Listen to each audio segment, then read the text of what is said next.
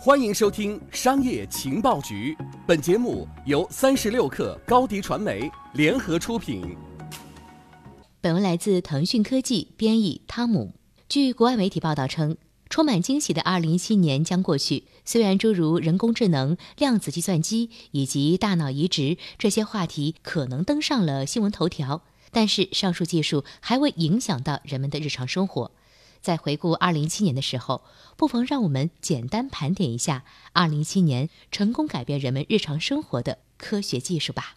一，AirPods 无线耳机。AirPods 最主要的吸引力在于它很轻、舒适，适合长时间佩戴。虽然 AirPods 电量在通话一小时后会明显减少，但它的充电速度会快到让你感觉这根本不是问题。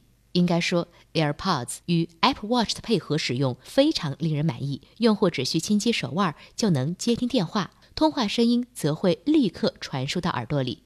听音乐的时候也同样如此。即便你使用的是音乐软件或者是音乐播客，你也完全可以通过手腕跳过歌曲或者调整音量。二、无线充电。在你亲自体验前，你或许不会感觉这是一项很了不起的技术，但一旦你亲自体验过，就会发现收拾充电线是一项令人厌烦的事情。简单来说，支持无线充电的智能手机为电池焦虑症用户提供了一个简单的解决方案，那就是用户只需要在书桌或厨房厨具柜上放一个无线充电板，他们就可以持续为手机充电。目前新款的 iPhone 已经和三星 Galaxy 系列一样支持 Qi 无线充电标准。而且，越来越多的咖啡馆、机场也将开始安装可兼容的充电板，供用户在公共场所使用。或许在不久的未来，随身携带充电宝都将成为一个令人奇怪的习惯。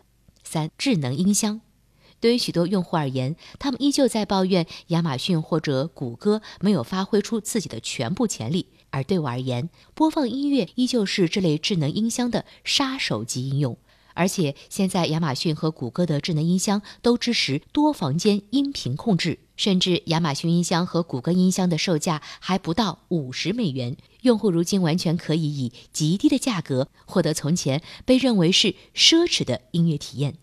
四，更智能的家居，智能家居领域的厂商总是言过其实，但现在无论是亚马逊、谷歌、三星还是苹果平台，似乎都实现了他们本应该具备的功能。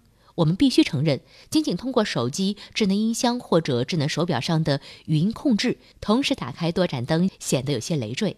但当你回到漆黑的家中，或者想要看电影时，这样的操作就显得十分方便。而且，诸如宜家等后起之秀，也在今年帮助降低了互联网灯泡的零售价格。五，真正的移动支付。美国在移动支付上一直落后于中国和欧美地区，但是今年似乎是一个转折点。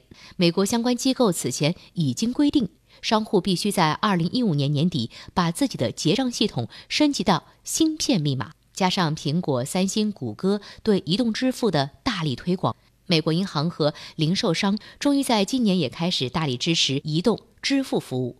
如今，很多用户几乎每天都会使用 Apple Pay，尤其是在 Apple Watch 上。或许在不久后，我们随身携带的卡片可能只剩下身份证了，因为美国的部分州已经在试验数字驾照。长知识就看三十六课 APP 最新上线阅读打卡功能，攒积分就能兑换年终奖，快来下载吧！